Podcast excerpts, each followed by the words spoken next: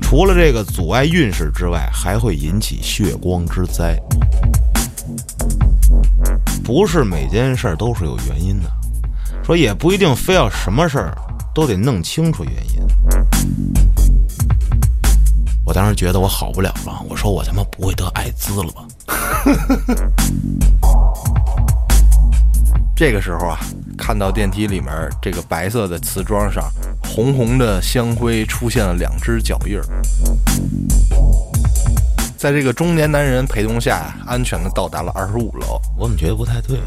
嗯，有点诡异哦。不是，就是如果他上行，你下行的话，啊，他不会在你这一层停这个梯。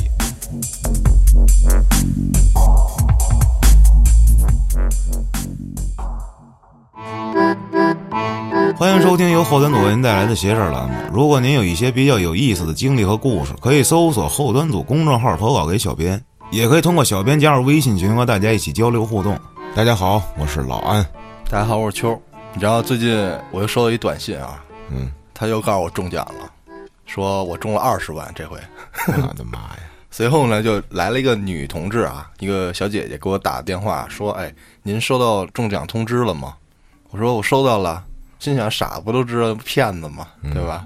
然后他说：“那这样，那个您给我您的银行卡号，我给您汇款。”然后就没有别的，我说就没其他了呗。他说不需要其他了，您就给我银行卡号就行了。嗯，然后我心想那就给呗，一个银行卡号能怎么着，对吧？他有可能就是想要你一卡号。啊，那他有点毛病，不不不，这种任何一个信息都有人要。这钓鱼。嗯，那反正我给他了之后呢，那个短信呢收到一条进账二十万，嗯。嗯，到我的卡上了。然后我就核实这个信息吧，嗯，就打电话给银行，银行说确实有一个那个二十万到你卡上，真假的？真的，你给那个银行打直接打个电话？，对啊，真给你打二十万啊？，对啊，但是呢，又给你提了。不是啊，这是一个新骗术，啊他呢是以一个支票形式给你打二十万，是一个其他银行的，嗯。就是等于说这二十万虽然进你这个卡，但没有过账，嗯。它可以撤票，哦，我知道了，我知道了，我操！但是这骗你下一步是什么呢？啊。你确实收到了，他没过账，但是嗯。他怎么骗你呢？他说：“哎呀，他又给你打电话啊，说不好意思，先生，那个我刚才没把那个个人所得税扣了，嗯，公司让我自己承担，要不然这样您把那个那你承担了呗，咱，谢谢了对啊，啊您把那个四万块钱转给我嗯就行了。然后一般普通人就是核实完了，银行那边核实完了，那就直接转了。嗯，这受骗率挺高的，好像最近。这有点儿然后我在 B 站上看了一个律师也说了这个这个事儿，嗯，我操，那你看看现在你那二十万还有吗？那肯定没有了。他给你撤了呗？对呀、嗯，就是你不用搭理他就没了。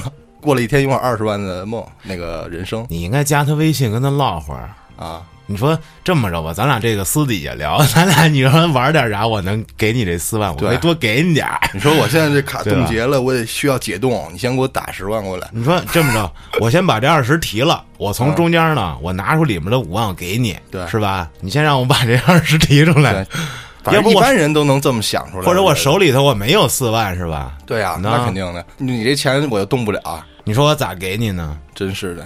我跟你说，这要郭哥没准能逗他半天。操，反正这挺真实的这个骗术，嗯大家小心防骗啊。行，又打击了一波骗子，嗯，心情愉悦哈。主要是还是给这个告诉家里人、长辈们我今儿还接一电话呢，啊，告诉我您是这个京东金融的用户吗？是你忠实的啊，我是进入黑名单的用户，我是。嗯我说怎么的？你说啊，您之前是在那个某某某学校上过学吗？说大学。我说是。怎么了？你说。啊，他说您是不是办过一张什么什么卡呀？我说你怎么的？到底让我干嘛？他说啊，是这样的，他他妈连普通话他都不会说，你知道吗？我都爱猜着听。跟我说啊，我们现在要取消这个项目，所以那个卡呢，您呀就是选择最好就是注销掉嗯啊。我说然后呢？他说不然的话会产生一些费用。我说怎么操作呀？他说好，我这边一会儿那个给您发这个操作流程。我说行，那这么着吧。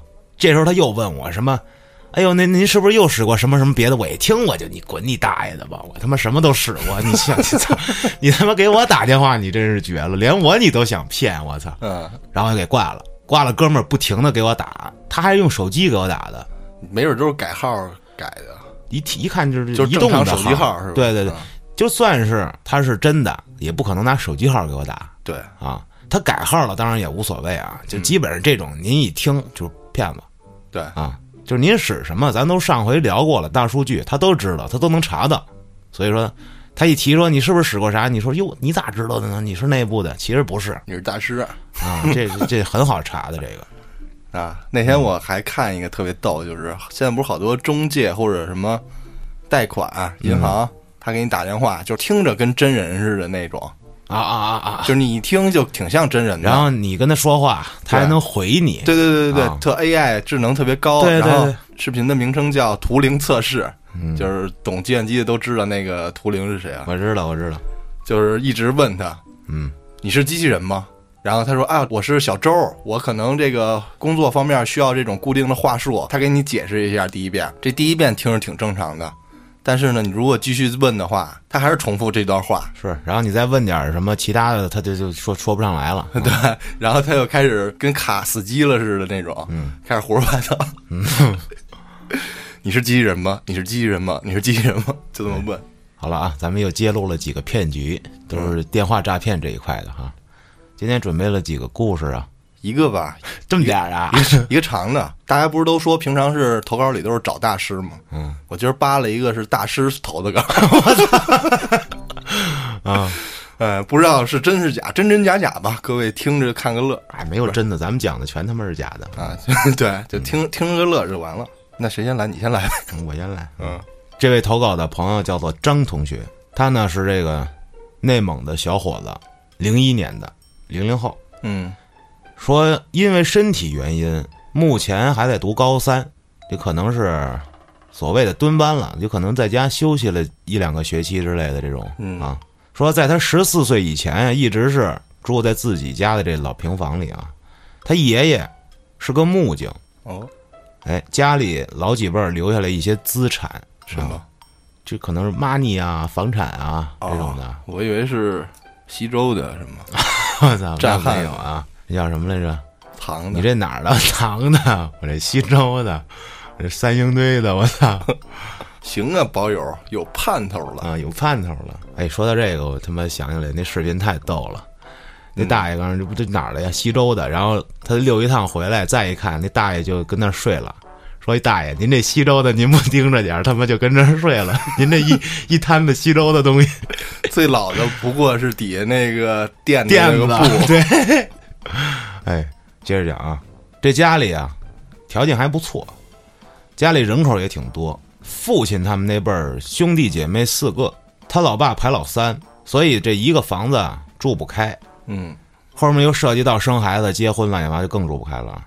他爷爷就在院子里另盖了两栋屋，又另开了两块菜地。这一个院子啊，在千平以上，我操我，操真牛逼！这要拆了迁，都不用拆迁，家里都够花，牛逼啊！后来呢，他们一家一直住在这个南方。这爷爷八十三岁的时候得病瘫痪了，嗯这时候又因为一些家庭矛盾，他这大爷跟俩姑姑跟爷爷闹翻了，哟，等于家里出事儿了啊！家变，哎，就剩下他爸妈在身边照顾着他爷爷。他爷爷呢，也是一气之下立了个遗嘱，嗯啊，这院子就归他老爸了。这听着怎么像他妈我们家的事儿？操！啊，他自己说啊，他说这个大家不要上来，先不要觉得我凡尔赛啥的啊。嗯他说这就是他身体出问题的原因啊，啊。咱往后听。后来不久，这爷爷就去世了，因为一些原因，这老爸决定把这爷爷的北屋啊重新装修一下。但是呢，当时他父母没有什么防范意识，啊，啊，在装完第二天就住进去了，带着他一块儿啊。当时他六岁，这屋子刚装完修，肯定有甲醛呀、什么这有毒物质啊，我操，不放味儿搬进去了。结果住进去半年，他这身体就出毛病了。嗯一开始啊，爸妈没当回事儿，后来有一回发烧不退，这村儿里的诊所啊大夫说有点不对劲，嗯，建议你们去医院里查一查去，大医院。这一下把父母吓坏了，一查，我操，白血病，我操，吉利 M 二型，我也不知道啥意思啊。这型号的白血病啊，也不是特别严重啊，这吉利 M 二型啊，啊，但是呢，他在内蒙，医疗条件一般啊，嗯所以呢，在当地住了仨月，就来到了北京求医来了。到了之后啊，在这某大医院啊治，这大夫说说这个病的康复率在百分之六十左右，那很高，还挺高，但是需要化疗。这爹妈一听，哎，乐了，因为对于白血病百分之六十的治愈率就不低了，啊是，就住院了。因为他不是生病发病已经有一段时间了吗？所以这身体本来就很虚弱了，而且这一上化疗，啊，咱都知道啊，掉头发，长期的恶心无力，这饭就吃不下去了。跟他同病房的有一个姓杨的一小妹妹，当时三岁，啊，他们俩平时处的不错，因为他本身啊是家里最小的一个，他有俩姐姐，大姐比他大十五岁，二姐比他大十三岁。所以他特别喜欢那种就是想有一小妹妹的感觉。嗯嗯差不多第一个疗程啊，二十天，突然有一天晚上，他又听见这妹妹啊，跟那儿呼吸困难啊，然后特别小声的跟那儿哭，就感觉很痛苦。当时大半夜的，他迷迷糊糊的睁开眼想瞅瞅，他就问这妹妹你怎么了？他妈说呀，他妈在边上呢啊，说哎妹没事，妹妹有点不舒服。他当时啊就听见这个屋外面有这医生护士的说话的喊的声儿，嗯但是他呢，因为啊这化疗药的作用，白天的时候啊他都不是特别清醒，这夜里啊就更困了，没一会儿就睡了。结果第二天起来，他一看这妹妹那病床空了，就问他妈说：“哟，妹妹去哪儿了？”这妈妈说呀：“妹妹病太重，转院了。”当时零八年啊，他零一年的，你想想六七岁，嗯他也没多想，就还说行，那我病好了，我回头去看看他去。哎，好，第一个疗程结束，一个疗程三十天啊，有十天到五天的这么一个缓冲期，他们呢就跟这个出租屋里啊待了十多天，接着呢父母就带他回医院住院，在这一楼大厅的时候，他见着这个小女孩的爸爸妈妈了，这阿姨呢怀里抱着这个小姑娘，还冲着她笑。他呢就过去招手打招呼了，哎，刚要过去，他妈就把他拉走了。当时办手续的人挺多，他妈怕耽误时间，就把他带走了。后来就办完事儿，回到病房里上了药，他又跟他妈唠嗑。而我刚才看见那个小杨妹妹了，啊，这叔叔阿姨抱着他。刚才要不是你着急，我还想过去跟他说话呢。这时候他妈就，啊，嗯不说话了。他也不知道怎么回事儿，就问说怎么了？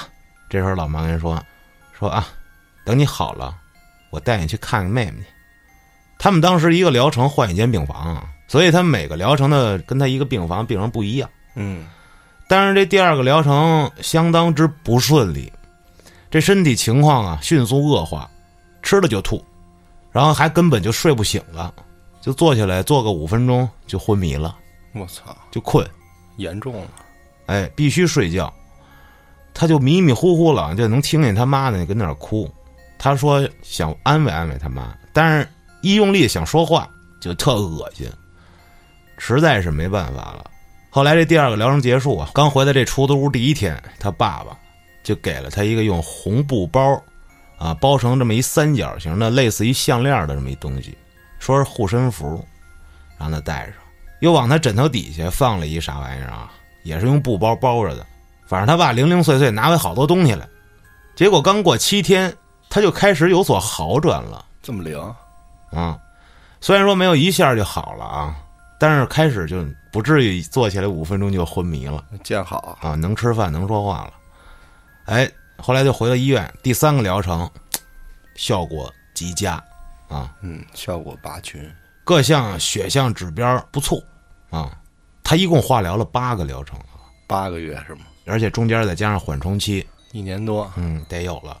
在这零九年的八月啊，回到老家。后来在他十三岁的时候啊，这父母说起来这件事儿，说其实那天晚上，这小杨妹妹就去世了。嗯第二天他们一家就走了。他第二个疗程开头在一楼大厅看见那叔叔阿姨是真的，其实是来办一个什么什么手续的啊。当时他跟他妈说看见他妹妹了，他妈就明白了。但是考虑到他小啊，包括他病情也没跟他说，然后出了病房就联系他老爸，哎，让他老爸赶紧回家找白毛。白毛是啥呀？就是白毛，他说啊，是他们那十里八乡一有名的先生，姓张，跟他有点亲戚。一去去了十多天，哎，这才回来。见着这白毛，把这情况一说，老先生掐指一算，啪，拍桌子指着他爸就骂，说：“你小子他妈小时候挺精明的，孩子都要被带走了才他妈来找我。”我操！他爸当时说：“我操！”一下就我操跪了，我的妈呀！快救救我孩子！快救救我儿！因为他爸老来得子啊啊，所以这家里啊。这父母姐姐把他看得很重，他不是还俩姐姐吗？嗯，哎，他说他现在记得特清楚啊，当时这小妹妹就在这阿姨怀里呢，对着他笑。这故事呢，基本上就结束了。他说这是他得病后的第一个经历，说因为这得病期间身体比较虚弱啊，他说按老话说说这个他那阳气基本就散了，我操啊，所以说他就经历过比较多的类似于这种，就见着了。啊，就是跟他们成为同样的了，就见着了，就是嗯啊，也加上他小嘛，是吧？当时，是哎，这事儿呢，虽然不怎么惊悚啊，就算是一引子，因为他也是属于得病了。我今天准备了几个，都是关于这个得得病的这事儿，你知道吧？充分描述了这个白血病的痛苦，包括化疗治疗期间的痛苦。我听说这骨髓只有这种你弟弟或者妹妹、哥哥姐姐的捐才行啊。好像父母都不能捐，好像他们怎么着是直接抽是吧？拿针，我媳妇给我讲过。对对对，他说抽骨髓的时候是不能打麻药，因为麻药到不了那儿，说巨疼，就是拿一个针扎你骨头缝儿里是吧？啊，好像是。我操，到内部换骨髓，就为你捐骨髓的人是他妈的真爱你。嗯嗯，那是。接下来呢，这位投稿的朋友，嘿嘿，走走停停八幺二，他又来了，嗯。咱们怎么叫他呢？叫二姐，我叫二姐挺好啊。嗯，这回呢，投了一个也是关于这个病啊。他说他本人鬼月出生，说直到有一次看见自己出生年月日，发现是农历的七月十四。说啊，当时知道了自己这个生辰，就觉得还挺牛逼的 啊。但是很可惜，他与正常人 没什么区别。嗯。啊，并没有什么什么特殊体质啊，每天吃得饱，睡得香啊，还是差了一天。哎，他说今天投这事儿啊，他说他觉得跟风水有关。嗯，他说也可以说是巧合啊，咱们听听看。二零一四年大学毕业后啊，到了一单位一直工作，说到现在啊也没变过，就七年了。嗯嗯，单位一层有个六七十平米这么敞亮的一大厅，是负责接待客户的。但是很奇怪啊，这大厅的中间有这么一正方形的见棱见角的一大柱子，啊，这四面的宽度七十厘米，一大方柱子，也不知道干嘛的。他一开始啊，就跟这七八个同事一块在在这大厅工作，每天忙忙碌碌，时间过得很快。直到这二零一六年啊，他有两个同事退休，一七年的时候，这大厅最后剩下的这两名男同事也就离职了。所以这大厅啊，就只剩下算他在内的四个女同志了啊。其中一位同事年龄四十多岁，剩下他们仨呀差不多大，关系特别好。除了工作啊，周末就一块逛逛街、玩玩啥的。这大家有时候就开玩笑，说你看咱大厅这柱子，嗯，风水不好，为啥呀？说这是煞，嗯，柱子是煞啊。我不知道什么意思，反正就说这个就不好啊，就聊呗，嗯，但是没人当回事儿，日子呢就这么不紧不慢的过着。后来，他身体啊就出现了一些小毛病。一八年二三月份的时候啊，他整个人啊变得食欲大好。我操，干饭人啊，干饭魂啊，觉醒了，越来越能吃，而且啊还特别容易饿，每一顿能吃座山。我操，嗯。这以前呢，就是女生的正常饭量啊，就现在中午啊，在食堂要吃一大碗麻酱面，除了这些，还得吃米饭跟其他的都，我操，碳水酵素，嗯，我得吃八样主食。反正当时啊，就记得跟这男朋友去故宫玩啊，在吃了早饭的情况下，就还没到中午，就饿得浑身嘚瑟出汗。他当时的饭量，几乎啊，这男生都不一定能干得过他啊。嗯，就很明显，就是她男朋友都吃饱饱的了，她还跟那儿吃呢。我操！你要说这么吃啊，应该没几天她就可能是吧，嗯，飙升起来啊。食物焚化炉，但是她的体重不增反降，我操，一米六五，当时体重已经降到八十多斤了，我操，太牛逼了！我操！操，好羡慕啊！你知道，基本上啊，如果一米六左右，八十斤，就这个瘦的这概念我是知道的啊，嗯，就是骨头，就首先是不可能有胸的，你知道吗？平的啊，就我操，就越吃越这样，真牛逼！不知不觉间掉了二十斤肉，他要是一百斤，就九十多斤，还差不多啊掉了二十斤，啊，我的妈呀！就掉到八十了。你要是八十再掉二十斤，我操，就他妈的就真是骷髅了。当时整个人脸就，我操，多了塞了。与此同时啊，他还变得特别怕热，易怒，心跳快。啊，平时坐而不动，这心跳当当当当当，每分钟一百下，嗯，他太狂了，不知不觉的还会发抖。他就意识到情况不大对啊。有一次单位正好组织体检，体检医生当即就怀疑他有一毛病，说什么毛病？甲状腺疾病，让他别耽误了，赶紧去医院挂号检查检查去。他就去了，当时医生怀疑什么甲亢，啊，这我知道，我小学同学有一个，但他们不是很瘦。就感觉你胃里住着一个怪物替你吃似的。我那同学倒不是这样，他倒不瘦，嗯但是他眼那个眼白那块儿还有点浑浊，发黄，对吧？发黄和有点黑点儿。对对对对对，就类似于肝炎呀那种的，啊，这什么大脖子病，都是这种的。那不是缺碘吗？腺疾病啊，没有碘盐。对，那个海带说多吃海带不是预防大脖子病吗？对，那会儿我高中也有一个这么这一同学，嗯，脖子挺粗的，就是大脖子病。但没有什么其他大问题，他这个正常人差不多他这个病系里啊，我我应该是就是好几种病呢啊啊，这甲亢应该是一种啊啊。接着说，他呢这需要抽血化验啊，加上做 CT，这做检查到确诊之间呀，需要等几天。于是他就疯狂的百度，嗯，百度医生，百度看完了之后，觉得自己得绝症了。对，你看百度看完都这样，对，有一感冒差点给你看死，嗯，你要听百度的，当时我不是这个湿疹挺严重嘛，就浑身倍儿痒。嗯我说我操，我医药网效，因为我抹药它是你说激素药啊，治这种皮肤病特快，但是它很快会产生抗药性，就是你抹没用了，然后你得换药抹，就这种慢性疾病特烦。啊，我当时觉得我好不了了，我说我他妈不会得艾滋了吧？我就回想啊，前些年我到底跟谁他妈的，啊我，琢磨来琢磨去，我说完了。是那个男生，我我说会不会是他呀？我说会不会是那个呀？我说我操！我说完了，当时就看，然后百度告诉你是艾滋，啊，我操，说我这症状有可能是艾滋，然后去医院又查，说你这就他妈是那个湿气太重了，啊湿疹，操！然后我季哥也是，嗯，他那个最后确诊的是有点这个心脏积液，你懂什么意思吗？就是心脏有水还是怎么着，嗯导致心脏肥大，嗯，就已经快栓了那种。包括嗜睡，就有时候哦对，不开开车就是，嗯呃对对对，开着开着都睡了，就特别离谱。嗯，晚上不睡觉啊，白天就睡几个小时就醒了，醒了没事就睡，没事就睡。走路走个五米十米就停下了，休息了就得在那儿哎，季哥有三百斤吗？有啊。主要是我觉得跟他这个体重也有关系。对啊，他一开始也觉得是体重问题嘛，然后他就开始百度医生，就操，活不了两天了。没有百度医生说这事儿特简单，啊！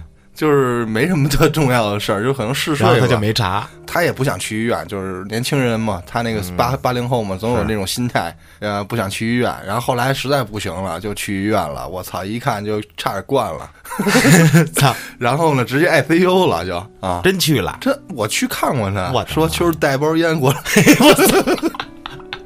我说行，嗯，然后我一进去，我看他正吃麦当劳呢，我说操，我说这 ICU 怎么还能吃麦当劳呢？他说我跟那护士说好了，吃。我看他那个仪器嘛，床边那仪器，两个大粗管，有小胳膊那么粗那个管儿，一管是透明的，一管是黑的，就连着他那个手胳膊。我说这是干嘛的，鸡哥？他说这是一个类似于泵似的，然后打两管药，慢慢打，一天都在打药，特牛逼！我操，看的我都特瘆得慌。那管巨粗，然后那针也巨粗，就插在胳膊上。这要是相信百度医生，估计就走了。就不能相信百度看这个病，我操，对，发烧感冒变癌症，癌症给你看成发烧感冒，对，就离谱。他当时啊，就是我完了，哎，结果这确诊了是甲亢，因为之前这二十多年都不错啊，没什么大毛病，发烧感冒也就是这样了，嗯，就就连点滴都没怎么打过，他就觉得，操，为什么呀？为什么偏偏是我呢？啊，天选之子，就陷入了这甲亢啊，全称啊叫这个甲状腺机能亢进，就是一种就是比较常见的这种慢性疾病。嗯这慢性病就是特别折磨人，就我就是一个超级慢性病的受害者，我这湿疹巨他妈慢性，而且无限的复发，好了发好了发。我之前也是，但是我那个我那不是手上他妈一大猴子什对么玩意儿？我以为是湿疹呢，百度也说是湿疹，然后我就一直抹那个药膏、激素啊，各种有水儿的，抹完水儿的再抹那个膏的，然后戴个手套。它是怎么长出来的呢？就是那会儿我在轰趴，那轰趴在地下室的厨房，中午的时候我老去那个厨房对面有一棋牌室，那棋牌室据说我魏哥说那阴气巨重，他一进去就感觉不好。之前节目里也说过那个飘过一个飘什么的那个，当年那个地方还是某画室人是吧？录音的地方。然后我中午就在那儿睡觉，这个右手的手背就起了一个小疙瘩似的，就是增生似的。嗯，然后我又抠，没事我就抠，越抠越大，越抠越大，我又特烦，越大我越抠。它这个东西它扩散的，你知道，抠到本身是我右手有，开始往这个虎口这块儿，然后往这个手指上长，但是手指上都是小的，但我还抠。后来呢，就是抹了大概有一年吧，不到。也没有见效，后来我就去医院了，然后医生说你这个不是湿疹，我说那个医院的医生告诉我说就是湿疹，非常坚定的告诉我说就是湿疹，你抹药就完了。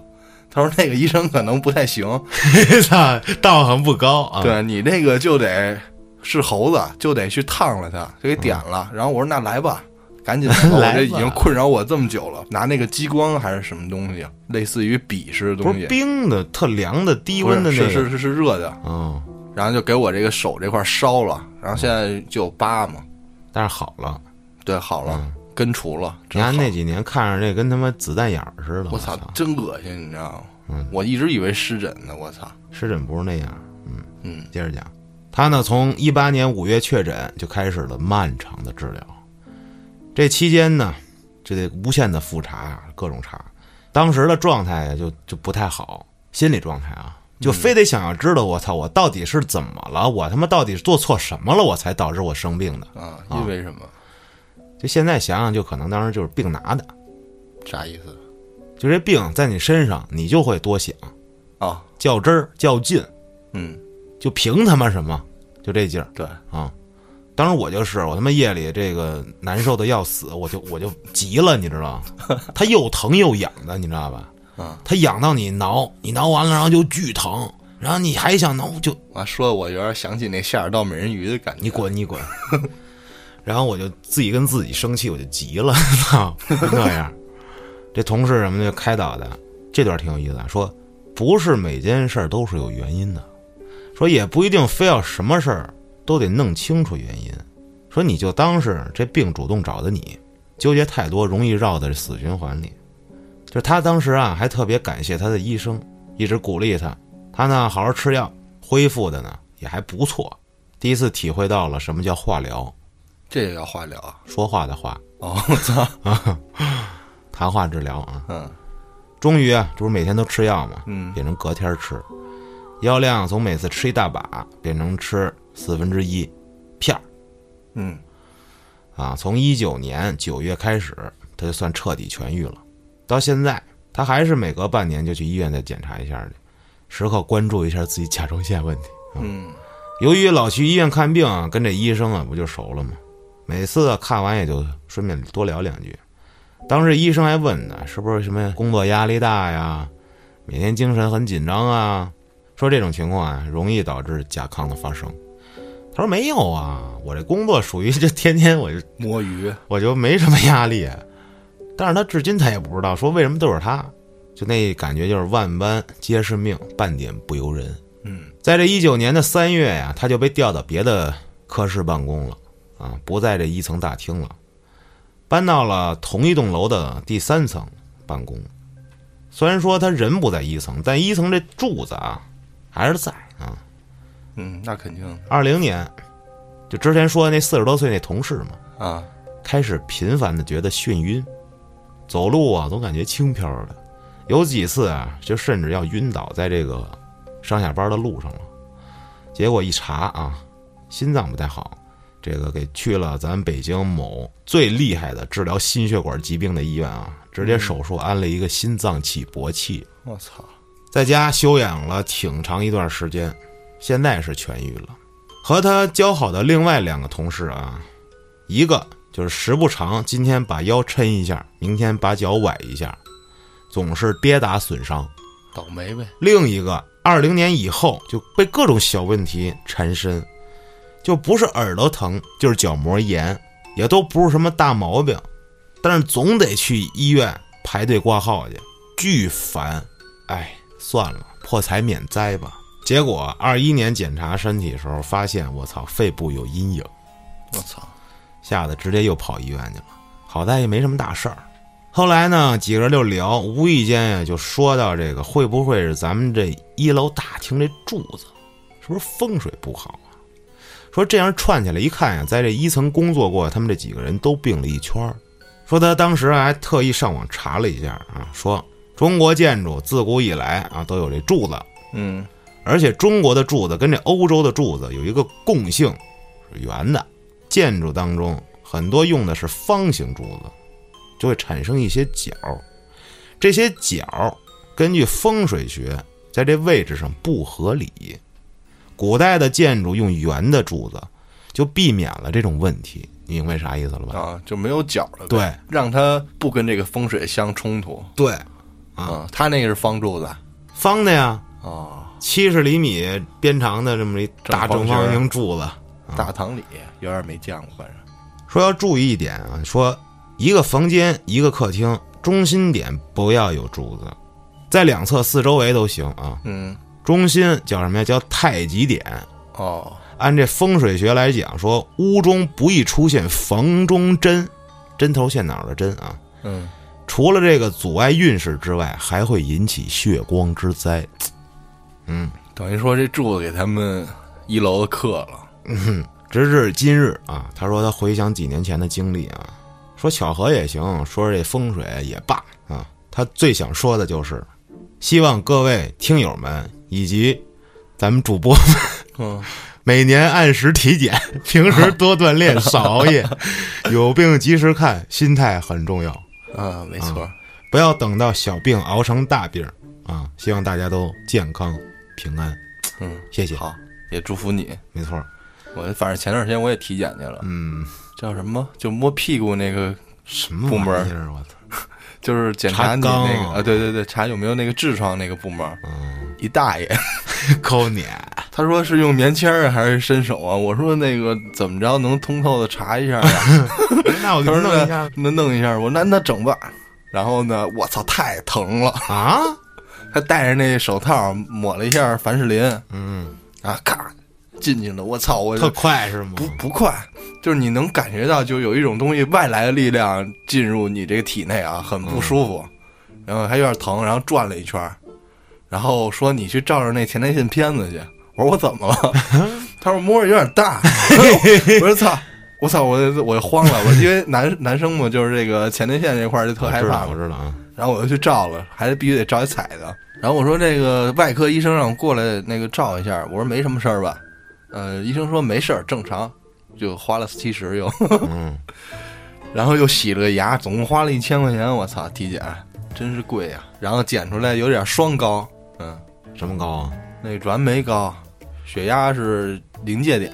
就体完检，我大概上次体检还是上学的时候呢。我也是五六年前了得有。我是一五年，然后我一直觉得我自己有病，然后我也挺怕体检，我怕真有病。是，但是还好没出什么大事儿，就是转氨酶高，就是酒喝多了可能。以后不能喝了。你不会是体检前一天喝的吧？那没有。我给你讲一特牛逼的，去年十月吧，十月多，我跟那谁青山，嗯，我俩人说献血去啊啊，然后约的那个五棵松那边有一个流动车，说献一下，我也没献过啊。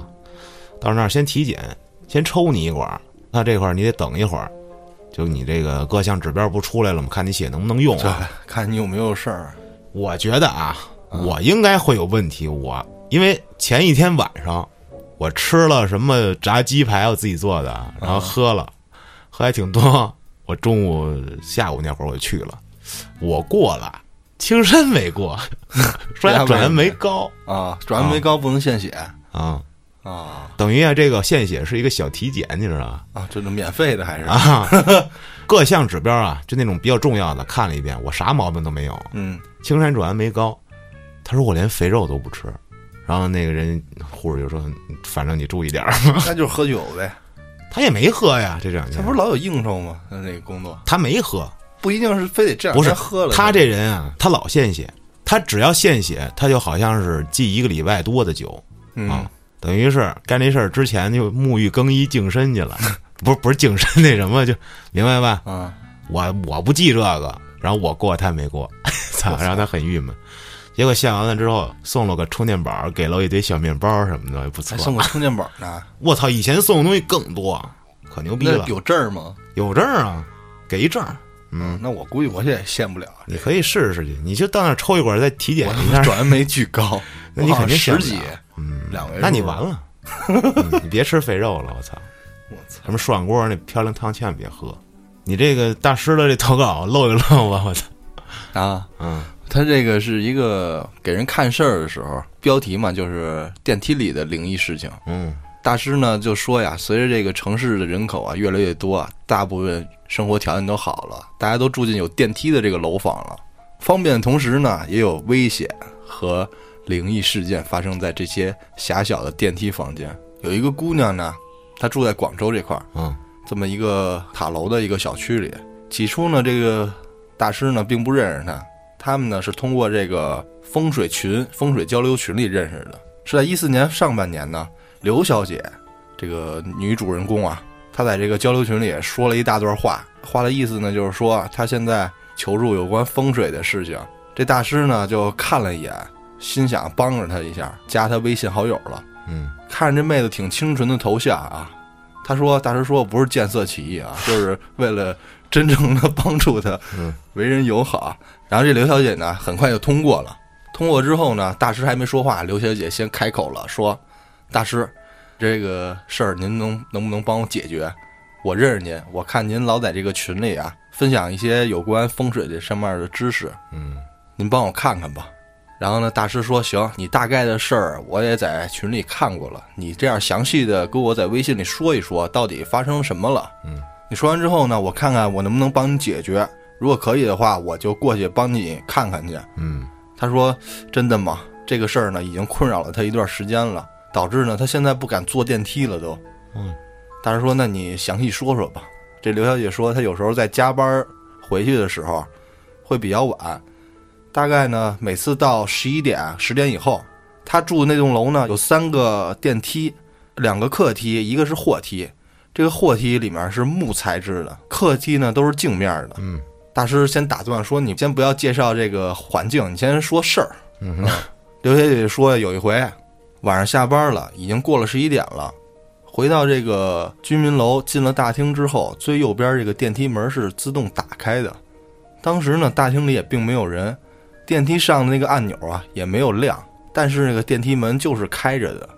这大师问：“会不会是这电梯是一种自动感应的这种门？”嗯，刘小姐说：“不是，其他电梯都没开着，只有这个开着呢。”嗯，大师又说：“会不会是这个楼上要下楼却忘了东西，出去拿去了，把这电梯摁下来了？”嗯，这姑娘说呀：“我当时也是这么想的，没有在意，我就进去了。她进去开着那里了对，啊，进去之后呢，因为没有感觉有这个空气的流动，因为电梯里没有空调，关了门之后啊，却发现有风在吹。大师就说这很正常，因为你这个电梯不完全是封闭的，你上下过程中会有这个电梯井里的风。姑娘说：“我也是这么想的，但是接下来的事儿呢，她就懵逼了。姑娘说呢，她家住二十五楼，她进去之后呢，自然就摁了二十五楼，因为没有人呢，她就自己在那玩手机。等电梯停了之后啊，她也没看，直接走出去了。出了电梯之后呢，一抬头发现只到了五楼，我操，而且在她出了之后啊，这电梯门居然没有关。她当时啊，并没有在意，又进去了。进去之后啊，这个门立马就关上了。然后他也不敢看手机了，这时候就盯着那个显示屏看这个数字。等这个数字一直到这个二十五楼的时候，他就赶紧走了出去。这回又走出去一看，懵了，这外面这楼道上写的是十五楼。嗯，然后呢，他又走进了电梯，看了一眼这个电梯控制板上这个数字变成了十五。可是呢，他出电梯之前明明看到这个显示屏显示是二十五楼到了。第二次进去的一瞬间，这个电梯门又关上了。这下他又开始更紧张了，就一直盯着这个数字的跳动，一边看一边数。等到数字再次跳到这二十五楼的时候，门又开了，他马上走出去了。结果一看，发现居然是二十三层。并不是二十五楼，这回啊，真给他吓着了。电梯坏了，这就是他这个实际层数他是二十四楼，为什么是二十五楼呢？因为好多那个电梯都没有四嘛。是，既然啊到了二十三层，他就决定就不坐这电梯了，走一层上楼就完了。嗯，结果一上，我操，五楼，我操，那牛逼了！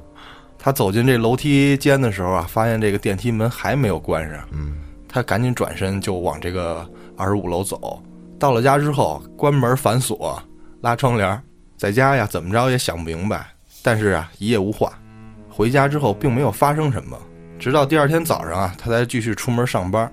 这会儿大师心想啊、这姑娘一个人住的肯定是，嗯自己暗暗确定了一下这个，我还有说机会，下定决心我必须要帮你。嗯大师又问他，然后呢？他说后面啊也碰到过几次这种进了大厅，那个电梯门又自动打开的情况，嗯他都不敢再去坐这个电梯了，嗯只是等另外另外两台来上楼。这另外两台呢都没有什么事儿。过了一段时间之后呢，他又开始加班，回去的时候啊依然是过了十一点，大厅呢那个电梯依然开着门，他也没有理睬啊，就去按旁边这个电梯了。但是奇怪的事儿发生了，他说这回呢，他的手还没有碰到这个电梯按钮，那个按钮自己就亮了，二十五，不是，就是开门儿那个。哦哦，这大师问你是不是感觉错了？其实是你按到了，但是你没感觉到。这姑娘说没有，我是真的没有碰到我。他妈疯了吗？难道？对，因为由于啊，隔壁两个电梯用的是同一个按钮，嗯所以啊，除了最左边那个自动打开的电梯，它的门一直没有关之外，中间这个电梯很快它就下来了。下来之后，他走进去了。由于那个电梯啊，他坐过很多次了，中间这个电梯，所以并没有多想。但是在他进去之后啊，还没有按楼层，这个门自己就关上了。嗯他按了楼层之后，这门奇怪的又开了，他又吓到了，急忙就出来了，不敢坐了。出来之后啊，这电梯门又关了，很快就关了。嗯出来又关了，然后没一会儿电梯自己又上去了，又过了一会儿啊，这个右边的货梯门打开了，嗯他又进去了，直接上了二十五层，但是期间并没有发生什么。当时大师听完之后啊，觉得也挺惊悚的，嗯设身处地的挺他妈诡异的啊，是个人，你坐三个电梯跟你玩呢，啊！这边一直开着，这边开了之后不上去，嗯呵 操！大师又问他呀，昨天晚上发生什么事儿了？你跟我说说。然后这个刘小姐说，你咋知道昨天晚上出事儿了？嗯，大师说我在群里看的。我关注你好久了。嗯刘小姐说呀，昨天晚上她回家的时候已经十一点多了，这次最左边那个电梯依旧是在他进大厅的时候开着门，他很害怕啊，但是没有办法，他又去按另外两台电梯，中间的电梯本来就在一楼，也直接就打开了，但是他想起上回呀，中间那电梯出的事儿不敢坐了，嗯，她就等这个最右边这个货梯，货梯来了之后呢，他进去之后按了二十五楼，这个电梯开始上升。但是到了五层之后，这门又开了。然后呢，他这回不敢出去了，就在电梯里想关门，怎么关他也关不上，他就只能出了这个电梯。出来之后啊，看见这个中间的电梯，跟着他也到了五层，并且打开了门。这会儿给他吓了一跳。就在这时，电梯对面一户人家门突然开了，我操！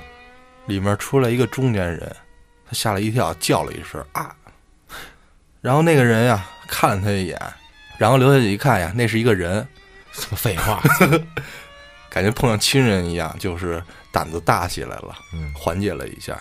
那个人看了他一下，直接就去中间那个电梯了，嗯，并没有注意这个电梯是往上走的。然后这刘小姐看他进去了，赶忙就跟着一块儿进去了。他进去之后，急忙抢在这中年人面前摁了二十五楼，就把这个中年人给带到二十五楼了，让他陪了他一段。嗯。这个男人呀，也没多说什么，就陪你一段，陪你一段吧。我怎么觉得不太对呢？嗯，有点诡异哦。不是，就是如果他上行，你下行的话啊，他不会在你这一层停这个梯。你如果要是下行按这个梯，他只有从上面下来的梯，他才能路过你，他才接你。那这样我们说，这男的也是上去？没有，男的是应该要出门，那就是出去呗。对他想下去嘛。他以为这个电梯是要往下走的，那等于是这男的摁下，这女的上去，没有。他那男的开门的时候，这个电梯中间是电梯开着的啊。他继续往上走，然后男的进来了，是吧？嗯。那男的也要上去吗？他这个刘小姐坐的是最右边的货梯，嗯。之后呢，看这男人之后，两个人坐着中间这个电梯，他也出来了。对，他从货梯出来，俩人一块上去了。对。那他妈这男的是有毛病哦！你继续讲。在这个中年男人陪同下，安全的到达了二十五楼。他自己感觉到很庆幸。出了电梯啊，他家在电梯的右边。出门右转的时候，发现右边电梯门突然又开了，嗯，吓了一跳，啊的一下又叫出来了。电梯里的那个中年男人啊，赶紧出来问他怎么了。由于啊有人在，这个他也没那么害怕了，就说了句没什么，谢谢。这个电梯门突然开了，吓了我一跳，然后就回家了。在他开门的时候啊。隐隐约约听到这个咯咯咯的笑声，我操，不会是那男的吧？不是，听到这里啊，这个大师就问：这个笑声，你确定是你亲耳听到的，还是你这个产生的幻觉？刘小姐说：我也不确定，这事儿大概就是这样的，你能不能帮帮我？现在我已经不敢晚上十点之后去坐电梯了，已经快崩溃了。嗯，大师说：首先呢，感谢你的信任，我非常乐意的帮你。如果呢，你晚上方便的话，就把你的电话和地址发给我，我晚上十一点之后过去看一看。刘小姐说：“我不敢跟你一块儿去，你方便的话，你一人去看看。我把电话和地址发给你，还顺便问了问这个收不收钱，收多少钱。”大师说呢，这个等事儿解决了，多少钱你能接受得了？这个刘小姐说了一个数字啊，比大师意想中的还高了一点儿，几位数啊？具体没说，不过呢，转念一想，能住在这种小区里的单身女性啊，也不会差钱的。大师就说：“行，就按你这个数，我给你打五折。反正最近我也没事儿干，嗯，接不着生意。”嗯，刘小姐听到说打五折的时候啊，愣了一下，说：“那行，今晚上你过来。”大师说：“是我一晚上就过来。你有没有问过你周围邻居有没有出现过这种情况？”这个刘小姐说：“没有啊，因为这栋楼的人她都不认识。”大师说：“那行吧，晚上我过去看看。如果没有出现你说这种情况的话，我再给你打电话。然后呢，记下了这个刘小姐的电话和地址。等到了晚上十点半的时候啊，这个大师收拾好东西啊，准备出发。因为离着不远，所以啊，在十一点前就到了这个刘小姐说的这栋楼里。这里大师很无聊，还吐槽了一下这个小区，说这个没有通行证不让他进，然后登记他还没带驾照，是疫情期间的事吗？是一四年，我那挺严的，高档小区吧可能。然后大师一顿口若悬河，这个唇枪舌战就说服了这个保安，证明保安保护不了任何人。嗯呃，言归正传啊，这个到了楼下之后啊，需要门禁，他就联系这个刘小姐，刘小姐就把这个门禁的密码给他了。输了密码进了大厅之后啊，里面的灯很亮，也并没有什么恐怖的地方。在大厅里那个三台电梯呀，也没有自动打开。又往前走了几步，看看是不是感应的，并没有开呀。这会儿大师直接按了按钮，电梯门打开之后，直接进了电梯。进了电梯之后啊，他并没有按这个楼层。这会儿电梯也没有走。大师呢，在电梯里掏出了自己的这个法器罗盘，看了看啊，罗盘上并没有什么反应，或者说这个反应很微弱吧，代表着不久前可能有某些灵魂呀经过或者存在，不然就不动是吗？应该是吧？就跟那个《唐探三》那个啊，唐人寻龙那个 那个对，嗯，这大师琢磨了一下，按下了二十五层，然后呢，拨通了这个刘小姐的电话。大师说明来意，说我马上要上楼了。刘小姐很直接说：“那你上来吧，那个你先来我家，我家在二五零几。”大师到了二十五层，走到刘小姐家的门口，摁了一下门铃儿。过了一会儿啊，这里面的门打开了，有两道门，一个是木门，一个防盗门。里面门先打开了，他看见这个刘小姐面容憔悴，也没有怎么打扮过，而且还穿着睡衣。这刘小姐呀，通过这个门看见是大师，一下就开始兴奋了，说总算能有人来救我了。刚准备开门，大师手里这个罗盘开始指针开始疯狂的转动。我操，那他身上有东西。这会儿大师赶紧喊了一句：“等等，先别开。”然后啊，抬头看着他，看着他那一瞬间，发现他身后有一道残影从他背后飘了过去。我的妈呀！这会儿啊，刘小姐被他铿锵有力的吼声吓了一跳。同时，旁边隔壁邻居家的门突然开了。里面有一个大约三十多岁的男人通过防盗门看了大师一眼，然后说：“你他妈谁呀？吼啥呀？大半夜的不睡觉啊？广州人这么说话呀？嗯，呀谁了雷？怎么说呀？饮茶先。饮茶先啦，嗯，三点给啦。”大师心想：“哎呀，这事儿我不对。”我就没有反驳，并给那个邻居道了个歉，说我们闹着玩呢。那个你先睡吧。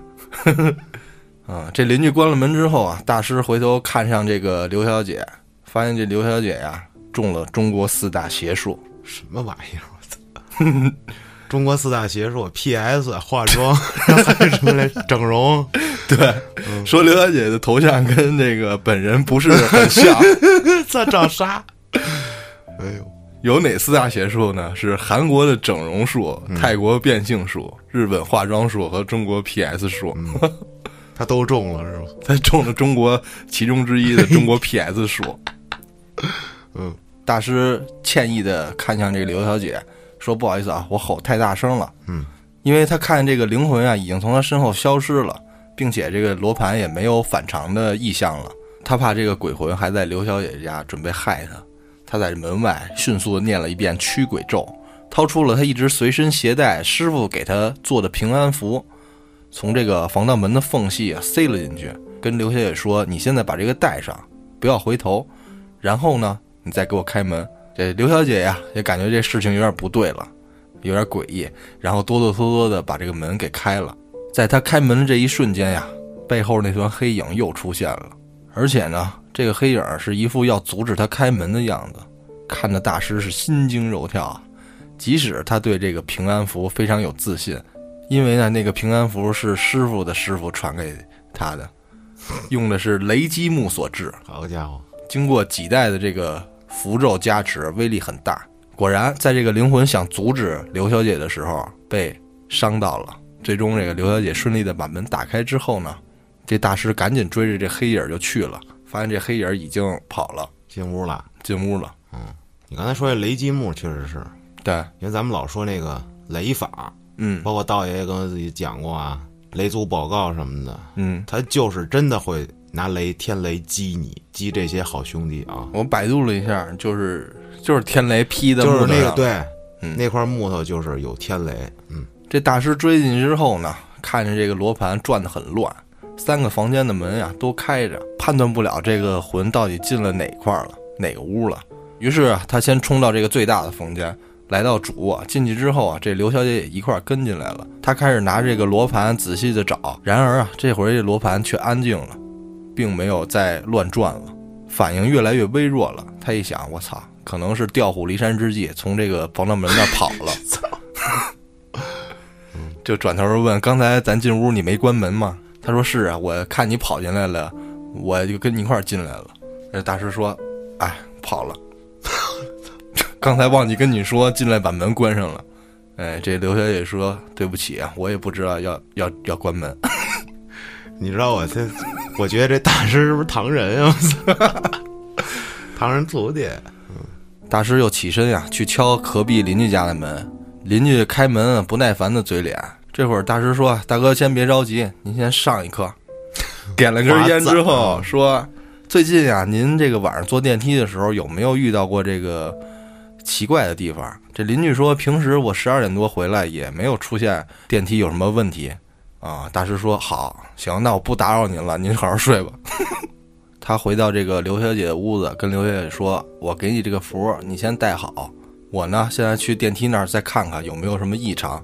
他又朝这个电梯这块走去了，发现呀，这个两台电梯正好停在二十五楼，最左边这一台电梯还是开着门。这回啊，这个大师并没有轻易的呃走进这个电梯，他怕突然坠落，给他 那什么，给他弄走。他就站在门口啊，手里拿着这个罗盘指针呀，在这指着电梯疯狂的抖动。他知道这个灵肯定就在这电梯里面，他就自己在这电梯前面说：“既然想害我，为什么不让我看见你？那还怎么偷袭呀？你看见我？”一边说一边从这兜里掏出一捆墨斗线，我操！把这个电梯的门啊用这个线给围了起来。围好电梯之后呢，大师就说：“既然你想让我进去，那我就不让你出来。”这会儿啊，这电梯门要关了。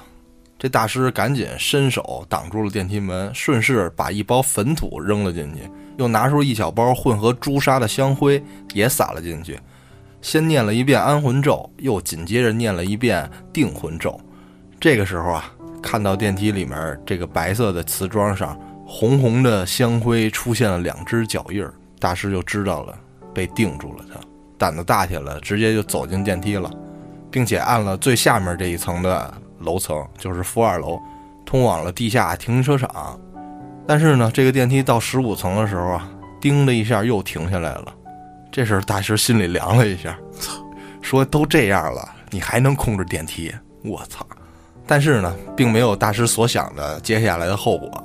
门开了之后啊，外面站着一个秃顶的男性，一看是一个外国友人，哎呦，啊，好像是要下楼。老外说：“Hello man。”这大师心想：“我操，我跟你废什么话？赶紧说了一句 ‘sorry’，什么什么什么什么，管他听不听得懂，语法对不对，直接就把电梯门关上，没让人进来呀？对，直接就下到 B 二了。我还以为哥们儿一进来，叭叭两脚就站他们那脚印儿了。嗯，一直到了 B 二，这个电梯门开了之后啊，他用这个特别炼制的这个墨斗线，把这个灵魂慢慢的引导出了电梯。”找了一个三面墙的拐角处，然后撒了一滩香灰，又念了一遍定魂咒。本来啊还想念一次安魂咒，但是这回啊他感觉到这个灵并没有反抗，于是就没念这个安魂咒，又用这个墨斗线加固了一圈，保证万无一失之后啊，就在这个墙角这块简单的摆了一个喊魂阵，想要把这个魂喊出来，问问这个魂究竟为什么要针对这刘小姐。这一系列操作之后啊，这个魂被他喊出来了。喊出来之后啊，出现了一个小伙子的人形，看着也就二十来岁的样子，脸色惨白。大师看着这个小伙子，人鬼已殊途，既然你已经死去，为何还要留在人间？何必要骚扰别人家的安宁呢？嗯，那个小伙子说了，那本就是我家，我只想回家拿回属于我的东西。哦，哎，这回大师明白了。原来呀，他是对一个东西有执念，他就问你要拿什么东西？